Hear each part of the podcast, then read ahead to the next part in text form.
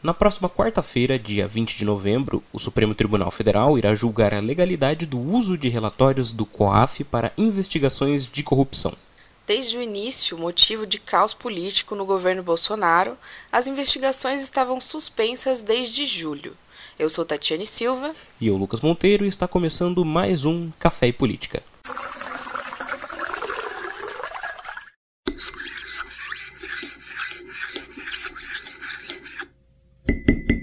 Muito bem, vamos começar o nosso programa falando sobre o julgamento da constitucionalidade do uso dos relatórios do antigo Conselho de Controle de Atividades Financeiras, o COAF, e como esse julgamento pode afetar investigações em andamento, especialmente a de Flávio Bolsonaro, o 01 do presidente da República. Vamos lá então, Lucas. Essa história toda começou em dezembro de 2018, quando o órgão, anteriormente ligado ao Ministério da Economia, revelou documentos que mostravam uma movimentação atípica nas contas do ex-assessor parlamentar de Flávio Bolsonaro, o Fabrício Queiroz, enquanto ele era deputado estadual na Assembleia Legislativa do Rio de Janeiro, a Alerj. Como assessor, Fabrício ganhava pouco mais de 8 mil reais, mais 12 mil reais da aposentadoria de policial militar. As movimentações registradas são de cerca de um milhão de reais. Esse relatório apresentado pelo COAF foi pedido pelo Ministério Público Federal do Rio de Janeiro e faz parte da investigação Furna de Onça, um desdobramento da Lava Jato no estado que apura um esquema de compra e venda de votos que movimentaram 54 milhões de reais a partir de propinas e cargos. O hoje senador não foi implicado diretamente na investigação, mas outros sete assessores foram. De acordo com o relatório, todos esses funcionários fizeram movimentações financeiras para as contas de Fabrício Queiroz. O esquema é chamado de rachadinha, onde os funcionários dão parte de seus salários. Não se sabe ao certo para onde foi esse dinheiro, mas a reação esperada era de que Flávio Bolsonaro desse explicações sobre o seu ex-assessor, o que não ocorreu ao princípio. A história tomou dimensões maiores quando foi descoberto que foram feitas movimentações na conta da primeira-dama, Michele Bolsonaro, no valor de 24 mil reais.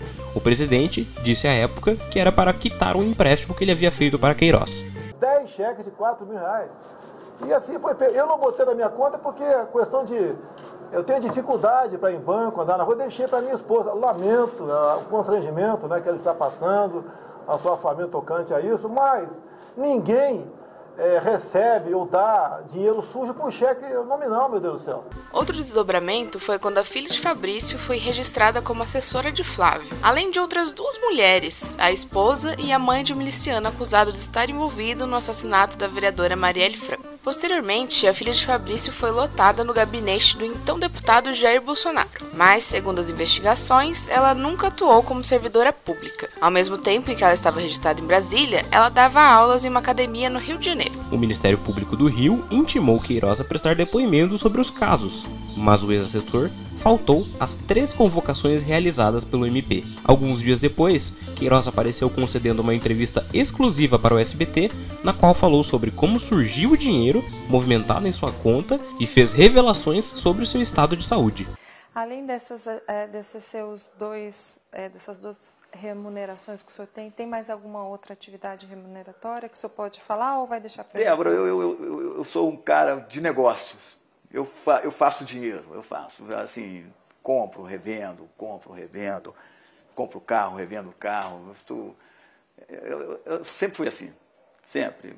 Eu gosto muito de comprar carro em seguradora, na minha época lá atrás, comprava um carrinho, mandava arrumar, vendia. Tem, tem segurança, tem uma segurança. Falei que eu estava com um negócio de cego, eu fiquei debilitado, fiquei cinco dias sem comer. A minha filha está com crise de, de, de ansiedade está indo para psiquiatra. Eu fui ao psiquiatra, eu estou tomando remédio todo dia. É. minha cabeça só ficava nisso. E eu comecei a, a evacuar sangue. Sangue, sangue. Faz tempo? Eu, antes era um pouquinho, era um pouquinho. Eu pra, levava isso, eu nunca cuidei da minha saúde. A minha mulher obrigou a eu marcar esses exames. E, e fui aconselhado a procurar o melhor. E foi no, no exame, no, no, no terceiro depoimento, eu estava sendo atendido, eu tenho aí em mãos, faço questão de entregar depois para você ler, tirar foto, mostrar para a imprensa do Brasil. É, eu sendo atendido por um dos melhores, é doutor Vladimir. Vladimir de quê? Não, um carinho tem o nome dele, eu sou ruim de gravar o, o segundo nome. A senhora, vai, a senhora vai ver. e me relatou e me pediu uma endoscopia pelos meus relatos, fez o toque. Aí eu fiquei no outro dia internado no hospital. Que, que hospital? Eu, é... Depois revelo o hospital, por tá. favor. Uhum. É... Fiquei internado para fazer o, o tratamento, né? Que tem que ficar evacuando a noite toda, tomar várias coisas e ficar muito debilitado. E nesse dia do, do, do, do depoimento. E fui submetido, a 11 ao meio-dia eu estava sendo submetido a um exame invasivo. Esse que foi o que o seu advogado disse que teve que tomar anestesia? Isso, isso, certo. isso. E fiquei lá, tal, tal. E as minhas filhas não sabem.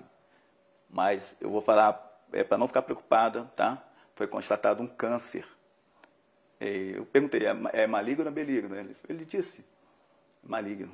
Posteriormente, Flávio Bolsonaro, vendo que não teria como escapar da investigação, apelou ao Supremo Tribunal Federal, alegando que ele, como senador, tinha foro privilegiado e não poderia ser investigado pelo MP do Rio de Janeiro. A decisão foi acatada liminarmente pelo ministro Luiz Fux, que estava de plantão no tribunal durante o recesso do STF em janeiro. Mas após a volta das atividades na corte, o ministro Marco Aurélio Melo, que ficou como relator deste pedido, negou o uso de foro privilegiado a Flávio Bolsonaro, por entender que a investigação se dá à época em que Flávio era deputado e, portanto, não tem a prerrogativa de foro. Flávio também foi convocado para aparecer no MP do Rio de Janeiro, mas também não compareceu.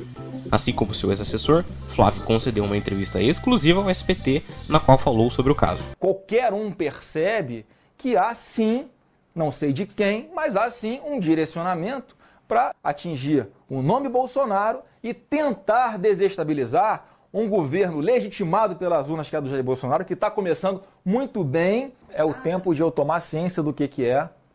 Se tiver que produzir algum, algum documento, levar algum documento ao Ministério Público, é o tempo de eu tomar ciência, pegar os documentos, levar lá, esclarecer e ficar longe dessa coisa que não tem nada a ver com isso eu vou lá sepultar qualquer dúvida que eles tenham com relação à minha pessoa, não estou fazendo defesa do meu ex-assessor, não tenho procuração para isso. Acho que ele tem que ir ao Ministério Público esclarecer o quanto antes. Eu não sei o que as pessoas no meu gabinete fazem da porta para fora, nem dele nem de ninguém. Não tem como controlar isso. Não tem a menor ideia. Mais uma vez, quem tem que explicar isso aí é ele, se é verdade, se não é. Se você pega o salário dele no meu gabinete, mais o que ele recebe na Polícia Militar e mais o dos seus familiares que depositavam dinheiro na conta dele, conforme ele próprio já declarou numa entrevista, dá quase esse valor. Em julho, a defesa do senador pediu ao STF a suspensão de qualquer investigação que use dados de órgãos de controle. O presidente do Supremo Tribunal Federal, Dias Toffoli, aceitou o pedido. as investigações que usam dados sigilosos de órgãos de controle sem autorização da Justiça. A decisão é temporária. O pedido de suspensão foi feito pela defesa do senador Flávio Bolsonaro. Dias Toffoli justificou a decisão dizendo que é necessária a participação do judiciário nesses casos. O cidadão diz que tem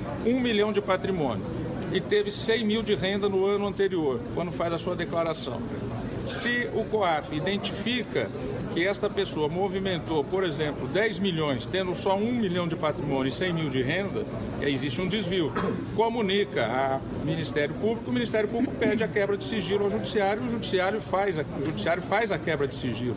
Isso tem um controle do Judiciário. Se não é feito dessa forma, se o detalhamento é feito sem a participação do judiciário, qualquer cidadão brasileiro está sujeito a um vasculhamento na sua intimidade, e isso é uma defesa do cidadão. Então essa decisão não impede as investigações. Essa decisão ela autoriza, como foi o julgamento no Supremo e no plenário, as investigações que tiveram origem do compartilhamento global e depois o detalhamento com autorização judicial. É uma defesa do cidadão. Com a decisão de Dias Toffoli, cerca de 700 casos que estavam sendo investigados pelo COAF foram paralisados. Mas a defesa de Flávio Bolsonaro não ficou satisfeita alegando que a decisão de Dias Toffoli não foi seguida. De acordo com os advogados, todos os órgãos que trabalham com investigação por dados, como Banco Central, Receita Federal e COAF, deveriam parar de investigar o senador. Dessa vez, em outubro, foi entrado com outro pedido no Supremo e aceito pelo ministro Gilmar Mendes, que suspendeu por completa a investigação, o até o julgamento Gilmar da legalidade Mendes, delas. O Supremo Tribunal Federal suspendeu a investigação sobre o senador Flávio Bolsonaro no caso Fabrício Queiroz. Essa decisão atende a um pedido da defesa do filho do presidente. E nós falamos tanto do COAF agora que acho que vale a pena a gente explicar o que é esse órgão, né, Lucas? Exatamente, Tati. O Conselho de Controle de Atividades Financeiras foi criado em 1998, seguindo uma tendência mundial a partir do entendimento de diversos países da necessidade de uma entidade que faça o meio-campo entre instituições financeiras e lojas de itens de luxo que podem identificar transações suspeitas e órgãos de investigação, como o Ministério Público e as polícias, que não têm um aparato de inteligência financeira. As instituições que registram grandes operações, como bancos, corretoras, joalherias, concessionárias de automóveis e até empresas que gerenciam atletas, foram obrigadas legalmente a enviar informações ao COAF sempre que detectarem transações altas em dinheiro vivo ou movimentações com indícios de irregularidades. Caso não façam isso, podem perder a autorização para operar e pagam uma multa de até 20 milhões de reais. A partir dos dados recebidos eletronicamente, os servidores analisam as informações e produzem relatórios caso identifiquem indícios de ilegalidade. Esses documentos são enviados para outros órgãos, como Receita Federal, Ministério Público e polícias. Parte dos relatórios são produzidos por iniciativa da COAF, e a maioria deles a partir da demanda direta de organismos de investigações. Foi o caso do relatório que atingiu a família Bolsonaro, produzido a partir de um pedido do Ministério Público Federal para que fossem analisadas as operações de servidores da Alerj. O órgão tem apenas 37 funcionários e foi parte do Ministério da Economia na maior parte de sua trajetória, e é responsável por produzir relatórios sobre transações financeiras suspeitas e já enviou à Operação Lava Jato, no Paraná, mais de mil comunicações desse tipo nos últimos anos, além de alimentar também desdobramentos dessas investigações em outros estados. Mas as informações do COAF não servem apenas para detectar os atos de corrupção. Qualquer crime que envolva movimentação financeira pode gerar transações suspeitas que caíram no sistema do órgão. Mas depois dos imbróglios políticos causados pelos relatórios do órgão, o presidente Jair Bolsonaro fez mudanças no início do mandato, transferindo o COAF para o Ministério da Justiça e Segurança Pública. Posteriormente, os deputados reverteram a decisão e devolveram o COAF ao Ministério da Economia, alegando que lá ele teria mais autonomia. A decisão não agradou o presidente, que entendeu que o órgão estava sendo politizado. Tudo onde tem a política, né, mesmo tendo bem intencionado, sempre sofre pressões de um lado ou de outro. Ele quer evitar isso daí. Não há desgaste para mim nem para o Moro. O COAF lá, não. Porventura, caso vá para o Banco Central, vai fazer seu trabalho sem qualquer suspeição de favorecimento político. A implicância com o órgão foi tanta que, na época da transição do governo, o ministro-chefe da Casa Civil, Onyx Lorenzoni, irritado com jornalistas, chegou a questionar onde estava o COAF em escândalos passados. Eu estou respondendo ao senhor. O presidente é um homem que não teme a verdade, assim como eu não temo a verdade. E nós vamos trabalhar com a verdade. Até que a verdade se esclareça, nós vamos ver. Agora, não é só uma notificação. A pergunta é onde é que estava o COF no mensalão? Aonde que estava o COF no petrolão? Esse é o ponto. Qual é a origem do dinheiro? Pessoal, Amigo, muito obrigado. Vamos... Eu sou um investigador? Não. Como é que eu vou saber? Qual é o dinheiro que foi... Nós temos que sair. Qual é o dinheiro que foi... Quando recebeu esse mês? Quanto o senhor recebeu esse mês? É. E não tem a menor relevância essa pergunta. Acontece que desde sua criação, porém, o COAF já gerou 39 mil relatórios sobre operações suspeitas. No caso do mensalão, por exemplo, foram 44 documentos em 2005 e 2006. Um deles mostrava que Marcos Valério, posteriormente condenado como operador do esquema, movimentou em dinheiro mais de 70 milhões de reais entre 2003 e 2005. Já na Lava Jato, o COAF identificou em 2015 que empreiteiras pagavam quase 10 milhões por palestras do ex-presidente Lula. Os lucros obtidos pelo petista foram usados por Moro para calcular a multa aplicada na condenação dentro do processo do triplex do Guarujá. O Lula nega que tenha se beneficiado dessas empreiteiras ilegalmente e afirma que todos os ganhos com palestras foram declarados à Receita Federal. Bolsonaro então decidiu fazer mais mudanças e, por meio de uma medida provisória, transferiu o COAF para o Banco Central e alterou seu nome para Unidade de Inteligência Bolsonaro Financeira. assinou hoje a medida provisória que transfere o Conselho de Controle de Atividades Financeiras, o COAF, do Ministério da Economia para o Banco Central. Agora vamos voltar ao caso Queiroz. Depois de todo o vai e vem envolvendo decisões do Supremo no final de outubro, um áudio vazado do ex-assessor veio à tona, falando sobre a negociação de cargos no Congresso Nacional. Tem mais de, de 500 cargos lá, cara, na, na, na Câmara, no Senado. Pode indicar para qualquer comissão alguma coisa sem vincular a eles em nada, em nada. 20 continhos pra, pra gente caía bem pra caralho mesmo. Caía bem pra caralho, entendeu? Não precisa vincular a um nome. Chegar lá e, pô, cara, o, o gabinete do Flávio faz fila de deputados e de senadores lá, pessoal para conversar com ele. Faz fila. Porra, é só chegar, meu irmão, é, nomeia fulano aí para trabalhar contigo aí. Saláriozinho bom desse aí, cara. Pra gente que é pai de família, puta pariu, cai igual uma uva. A reação foi imediata de cobrança em cima de Flávio e questionamentos para o presidente Jair Bolsonaro. Flávio veio a público dizer que não tinha mais nenhum contato com Fabrício Queiroz. O senador Flávio Bolsonaro, eu venho aqui dar uma explicação muito rápida, objetiva e tranquila sobre esse áudio que está circulando, atribuído ao meu ex-assessor Queiroz. Em primeiro lugar, eu não tenho mais nenhum tipo de contato com ele há quase um ano. Nunca mais falei, a última notícia que eu tive foi pela imprensa que ele estaria tratando do seu câncer no estado de São Paulo. O que fica bem claro nesse áudio é que ele não tem nenhum acesso ao meu gabinete, que me parece bastante óbvio, tanto é que ele está ali fazendo uma reclamação de que não tem acesso a nenhum cargo, nenhum tipo de espaço. Então só é isso que está dizendo esse áudio. É óbvio que a imprensa vai fazer um estardalhaço em cima disso, vai ficar reprisando toda a história de novo, mas sigo aqui com bastante tranquilidade, com a verdade ao meu lado e confiante de que muito em breve justiça vai ser feita, isso tudo vai estar tranquilamente esclarecido.